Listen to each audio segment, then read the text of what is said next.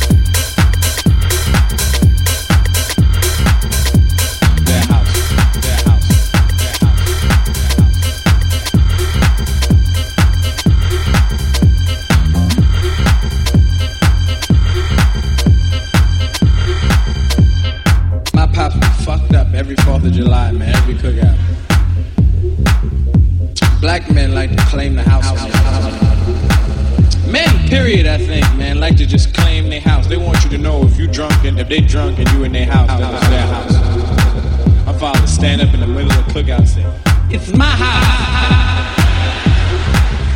You know what it is? And if you don't like it, get the fuck out.